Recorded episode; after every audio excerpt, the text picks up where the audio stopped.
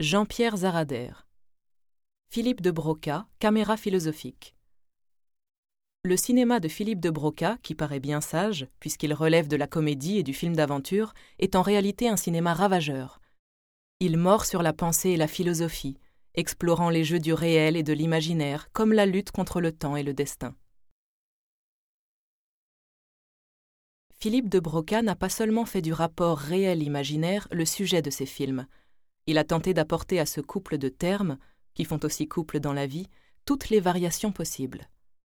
Ce perspectivisme, que l'on retrouvera dans Tendre Poulet, Le Cavaleur, L'Africain ou Le Jardin des Plantes, et aussi bien sûr dans L'Incorrigible, était déjà le sujet de son premier court-métrage, qu'il co-réalise avec Charles Beach et Edith Cross en 1953, à sa sortie de l'école de Vaugirard, Trois rendez-vous une variation parmi d'autres sur le mode de la révolution copernicienne il n'y a pas de vérité en soi, mais des points de vue qui correspondent à des situations et qui nous apprennent plus de choses sur le sujet regardant que sur l'objet regardé. C'est bien ce que met en scène ce premier film qui n'est pas sans rappeler Exercice de style de Raymond Queneau.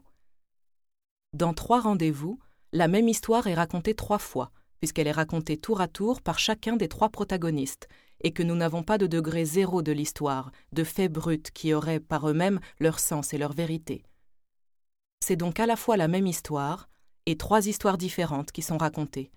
Et ce qui est filmé, c'est cette variation des perspectives que rien ne permet de réduire. Ce n'est pas un hasard si le perspectivisme si présent dans l'œuvre de Nietzsche se retrouve dans ce premier film portant sur la relation amoureuse. S'il est une position philosophique et un parti pris stylistique, il correspond aussi à une expérience que chacun peut faire liée au désir et à l'imaginaire. Il n'est pas rare que deux êtres se séparent en ayant le sentiment, ou en réalisant soudain, qu'ils n'ont pas vécu la même histoire. La fascination que peut exercer ce film, c'est qu'il condense en un seul rendez-vous ce qui d'ordinaire se manifeste dans une vie ou l'une de ses périodes. Mais ce jeu avec le temps sera lui-même une constante des films de Philippe de Broca.